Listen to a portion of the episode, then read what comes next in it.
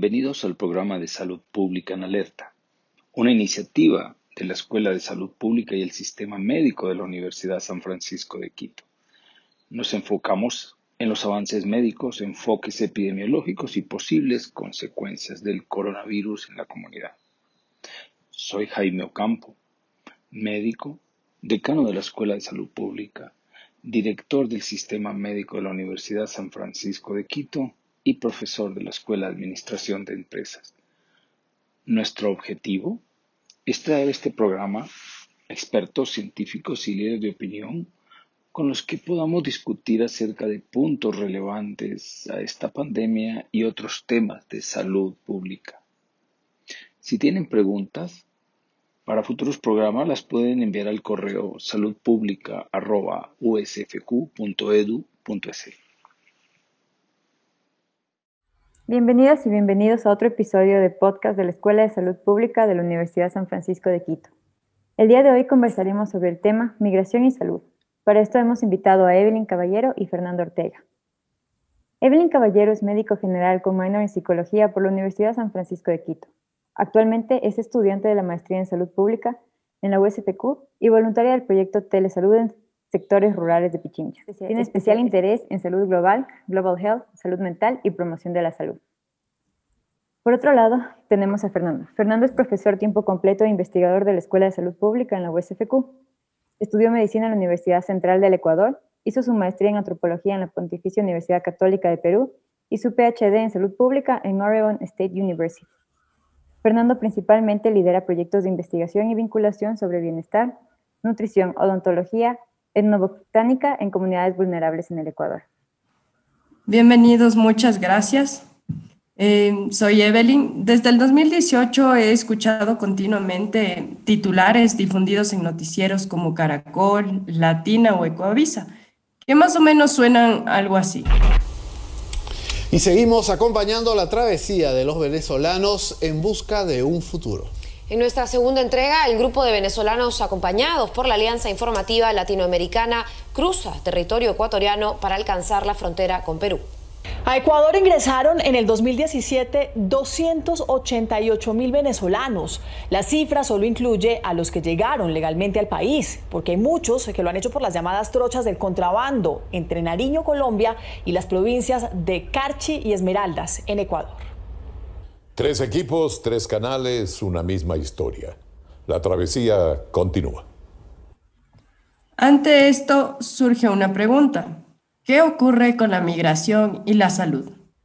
Por lo que hoy conversaremos con Fernando Ortega, profesor e investigador, revisaremos los procesos de migración y su relación con la salud de los seres humanos, dos temas muy antiguos y siempre relacionados.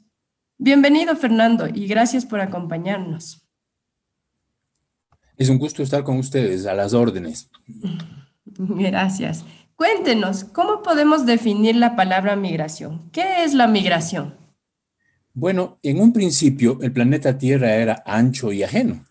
Cuando el Homo sapiens sapiens en su lugar de origen se dio cuenta que requería de más recursos para mantener a un grupo creciente de individuos, debió movilizarse a nuevos entornos que le brindaron refugio y seguridad para su subsistencia. Es decir, desde hace 150 mil años el ser humano se acostumbró a la migración. Migrar significa cambiar de residencia, moverse a un lugar distinto, dentro o fuera de los límites previamente conocidos. Con el paso de los siglos, la humanidad expandida por todos los continentes estableció naciones y con ellas fronteras no solo físicas, sino principalmente socioculturales. Se crearon países y se habló de lo nacional y lo internacional. Emigrar es la acción de dejar el sitio habitual de residencia e inmigración es el acto de llegar y optar por un nuevo hogar o como residencia. Las migraciones tan antiguas como la humanidad han aportado diversidad genética y cultural, el intercambio de genes y de patrones de comportamiento y la adaptación al nuevo medio ecológico han generado condiciones económicas distintas, tanto para los lugares de origen como para los de destino. Y ante esto, Fernando, ¿qué tipos de migración usted conoce?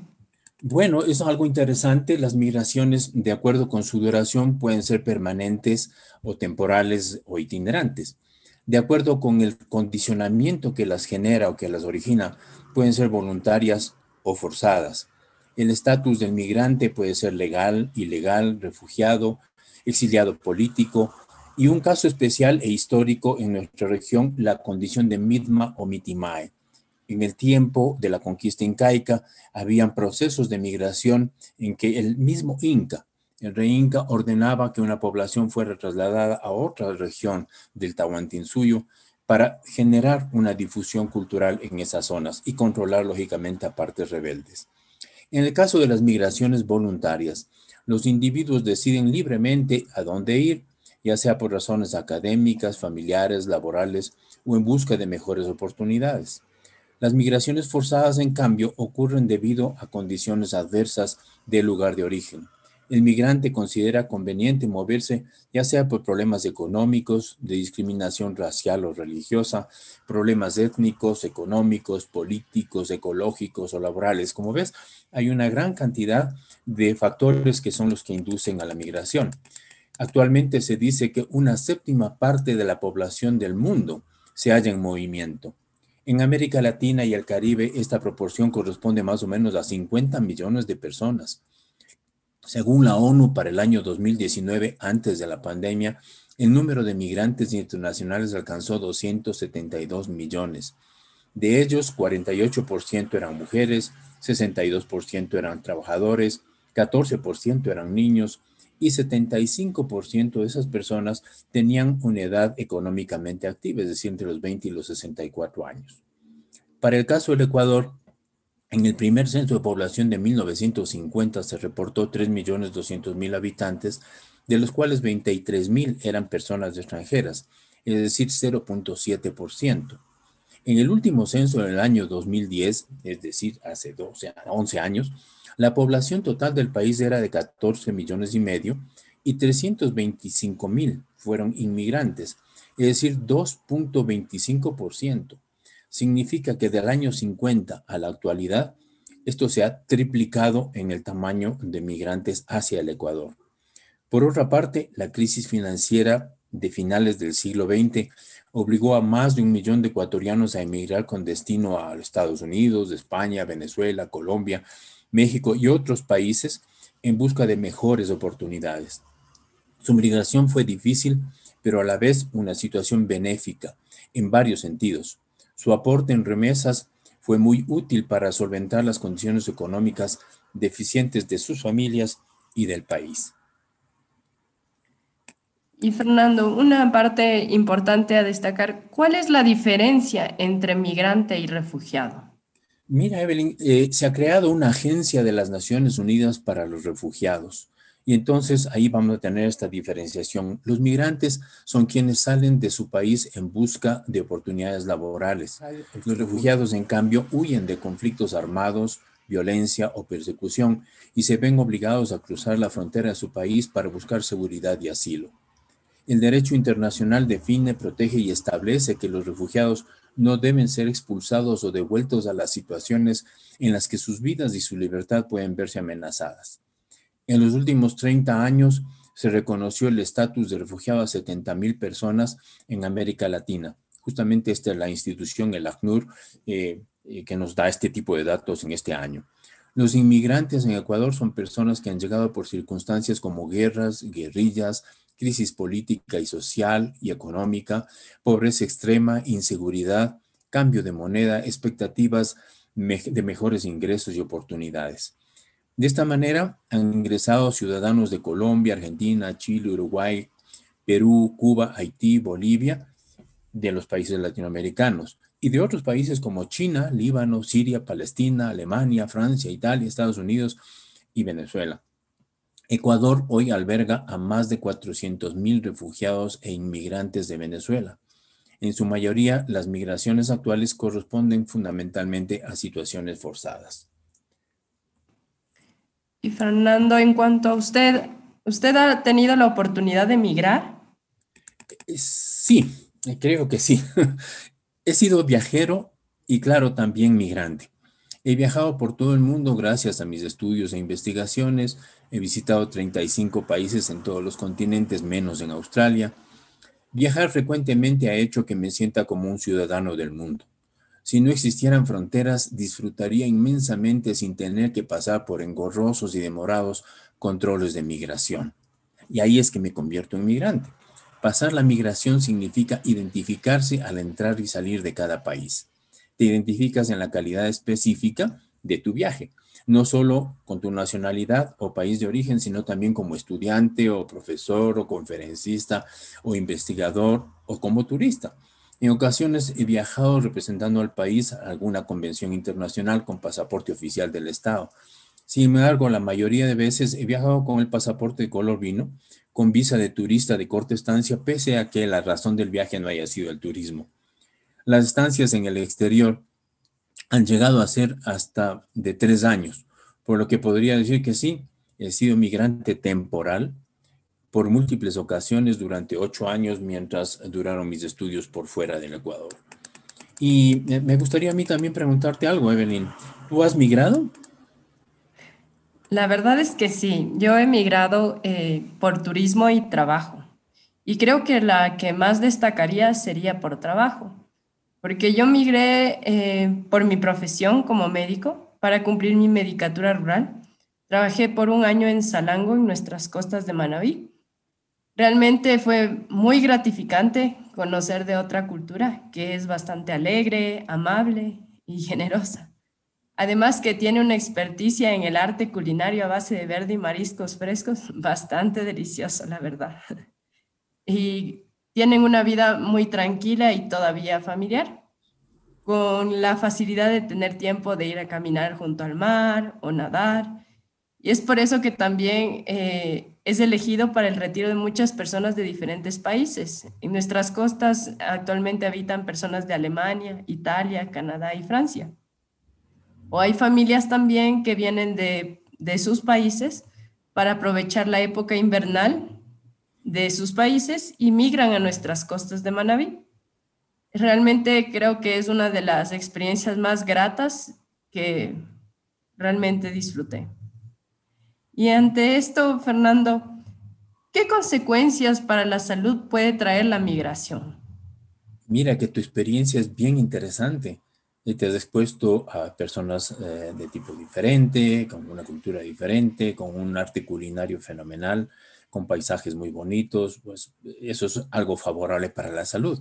Entonces, la migración trae consecuencias tanto favorables como desfavorables eh, que pueden derivarse de este tipo de procesos migratorios. No siempre la migración debe verse como algo adverso. Si como Homo sapiens sapiens no decidíamos salir de los valles al sur del río Zambezi, probablemente hubiera sido otra la historia de la humanidad. El cambio climático de esa época obligó a la migración hacia el norte a través de inmensos corredores que presentaban condiciones ecológicas favorables para mantener y para permitir la sobrevivencia y el crecimiento de nuestra única raza humana.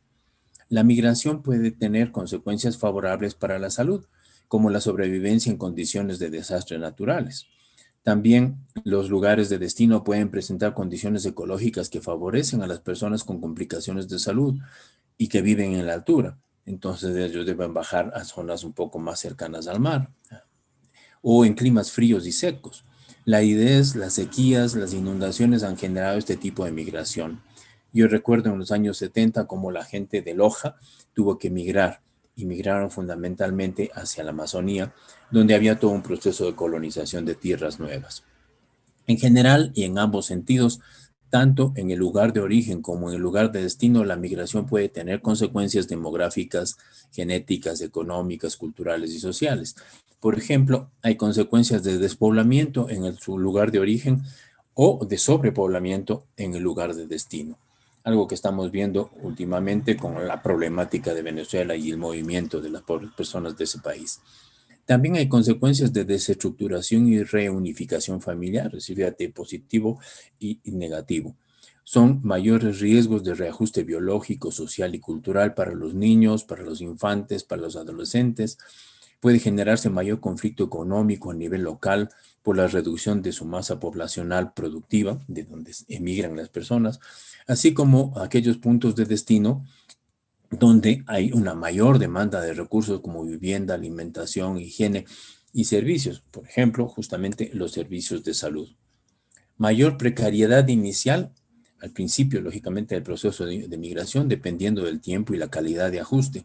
Podría generarse cambios económicos en el lugar de destino por su aporte laboral, así como las divisas enviadas como remesas al lugar de destino, eh, es decir, una condición que, que se llama hibridación económica, así como también un proceso de mestizaje genético resultante de las relaciones sociales. Yo creo que en ese sentido todos debemos preguntarnos personalmente, en mi familia, en los antecedentes de mi familia, cuánto de migración ha existido. Claro, en ocasiones se genera violencia y rechazo al grupo inmigrante y por ello los problemas más frecuentes eh, son los trastornos psicosociales y los procesos de adaptación a condiciones culturales sociales y ambientales. Como vemos, se produce un contacto cultural que exige cambios de adaptación llamados enculturación y aculturación. También pueden aparecer trastornos nutricionales, problemas de salud reproductiva, mayor mortalidad neonatal, uso indebido de drogas, alcoholismo, exposición a la violencia, especialmente del grupo femenino que es más expuesto. Como bien lo menciona Fernando, eh, sí, los trastornos psicosociales son una parte fundamental en esta travesía. He tenido la oportunidad de leer sobre el síndrome de Ulises, por ejemplo, que es el estrés crónico y múltiple del inmigrante y se debe a las condiciones de vida que enfrentan los migrantes, eh, como son la soledad, el fracaso migratorio, la lucha por la supervivencia y el miedo. Estas situaciones que se tornan difíciles ante la percepción de la falta de control o el no tener una red de apoyo social también se ha hablado del duelo del migrante, que se debe a este choque cultural, al cambio en el modo de vida y también a este proceso, como mencionó usted, Fernando, de aculturación. Es bastante interesante todas estas adversidades por las que deben atravesar nuestros migrantes. Entonces, eh, Fernando, ¿hay formas de prevenir efectos adversos de la migración? Sí, sí hay. Eh, Recuerdo que en el año 83 participé en un congreso de medicina de aeronáutica y medicina tropical en Níger, donde pude constatar la importancia que a nivel internacional se le da a la prevención de la transmisión de enfermedades relacionadas con los movimientos poblacionales y no solo de la población humana, sino de las poblaciones de vectores. ¿Qué significa esto de vectores? Lo vamos a explicar. Desde la antigüedad, los medios de transporte han sido por siglos el vehículo para la difusión de enfermedades transmitidas por vectores como las ratas, los mosquitos y otros insectos. La velocidad del transporte cumple un rol importante. Así, y a manera de ejemplo muy reciente, en menos de 12 horas en un vuelo transatlántico se nos vino el coronavirus desde Europa a América. Y el vector en esta oportunidad fue un ser humano infectado. En el caso de Ecuador, sabemos que el 29 de febrero del año pasado ocurrió este evento. Por lo tanto, las medidas de control antes, durante y al final de los vuelos cumplen una tarea fundamental para reducir la velocidad y la magnitud de contagios. Esa es una manera en que se puede prevenir. Sí, la verdad es que los vectores eh, sí constituyen una parte fundamental de lo que deberíamos prevenir. Pero ¿considera usted que se puede tener en cuenta los preparativos de salud antes de migrar? Eh, sí, cuando la movilización a un lugar de destino y distante es programada, como en el caso, por ejemplo, de los estudios en otro país, proyectos de investigación o viajes de corta instancia, tanto por trabajo como por turismo. Es más, las instituciones anfitrionas o los países de destino solicitan y aún exigen ciertos cuidados de salud que deben ser cumplidos antes de iniciar el viaje, como son los certificados de salud, la vacunación contra la fiebre amarilla, el sarampión, la tuberculosis u otras enfermedades emergentes. Las instituciones educativas preparan un paquete de indicaciones para que el estudiante revise anticipadamente y se prepare para el cambio cultural, sociocultural que exige su adaptación al medio social e institucional al que llegará. Las normas de cada institución pueden variar, sin embargo, incluyen orientaciones relacionadas con el uso de tabaco, alcohol, drogas, racismo, abuso, violencia, cuidados de salud sexual y reproductiva, entre otros. Entonces, es recomendable que quien va a viajar se informe sobre el riesgo de salud a los que podría someterse, al riesgo que puede someterse en el lugar de destino, como son las enfermedades tropicales, la falta de agua potable, las condiciones estacionales a lo largo del año, como eh, altas o bajas temperaturas, trastornos sociales como la inestabilidad política, las manifestaciones, los golpes de Estado, etc. Además, en ciertas instituciones de trabajo como las embajadas o las agencias de cooperación o de las Naciones Unidas, existen manuales de retorno, es decir, de reajuste a las condiciones iniciales tanto del estudiante como el funcionario cuando están planeando retornar nuevamente a su país, porque habido un proceso de ajuste a la nueva cultura y luego de reajuste a la propia cultura después de un periodo de tiempo. Muy cierto, Fernando. Eh, pero me gustaría también destacar que si las personas que deben migrar lo hacen por razones forzadas, muchas veces no tienen este tiempo de preparación o las condiciones socioeconómicas no les permiten prepararse y por ello presentan consecuencias inesperadas en, condiciones, en sus condiciones de salud, tanto a nivel físico y psicológico, en vista que se exponen a mayor número de factores de riesgo relacionados con el estrés, la vulnerabilidad social, la falta de protección, condiciones de insalubres dependiendo de su condición legal y las políticas del país a donde estén yendo. Y para quienes nos escuchan, es conveniente recordar que aquí en Ecuador hemos sido testigos de diversas migraciones, desde Colombia por el conflicto interno, principalmente por guerrilla, pese a que existe un acuerdo de paz en el 2016. Y desde el 2018, muchos migrantes venezolanos se han establecido o han transitado por nuestro país rumbo a otros países hermanos.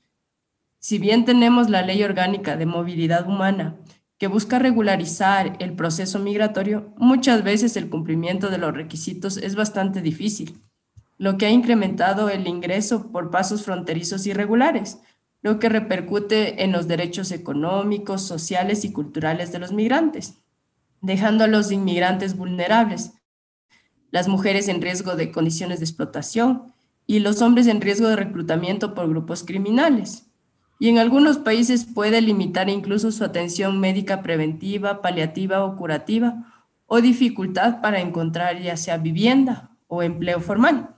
Cabe destacar que en nuestro país el acceder a la salud y la educación pública no requiere un estatus migratorio regular, lo cual es favorable, pero no los deja exentos de vivir en hacinamiento, con instalaciones higiénicas comunales y ambientes inseguros para niñas, niños y mujeres víctimas de xenofobia. Y ahora con la pandemia la situación se torna aún más difícil al tener personas en, personas en situación de pobreza, migrantes y refugiados. Mira, Evelyn, que es una cosa tan importante lo que acabas de decir. Muchas veces miramos lo que está sucediendo un poco más lejanamente a nosotros.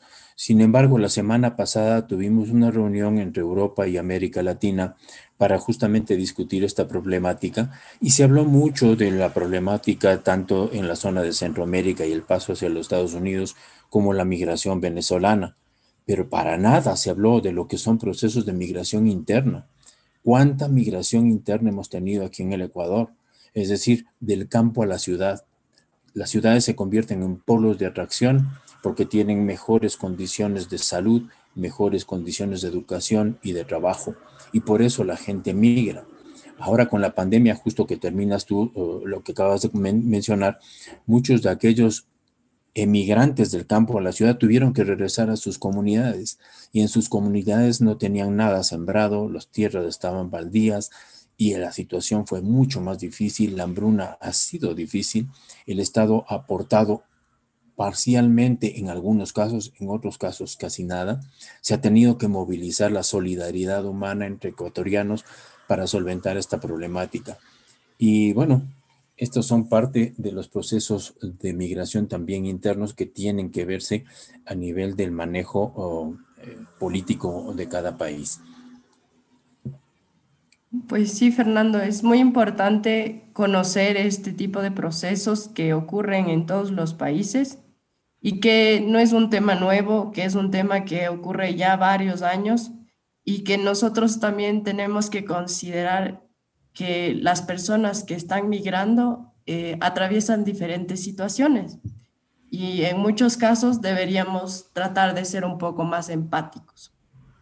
Agradezco mucho, Fernando, por compartir con nosotros este podcast. Esperemos que esta emisión haya sido interesante para tener una perspectiva amplia sobre la relación entre lo que es la migración y la salud de los seres humanos. Muchas gracias, Evelyn. Nos veremos en un siguiente podcast. Ha sido muy entretenido y muy importante el poder transmitir este tipo de información a la colectividad. Muchas gracias. De seguro que sí. Adiós, Fernando. Gracias.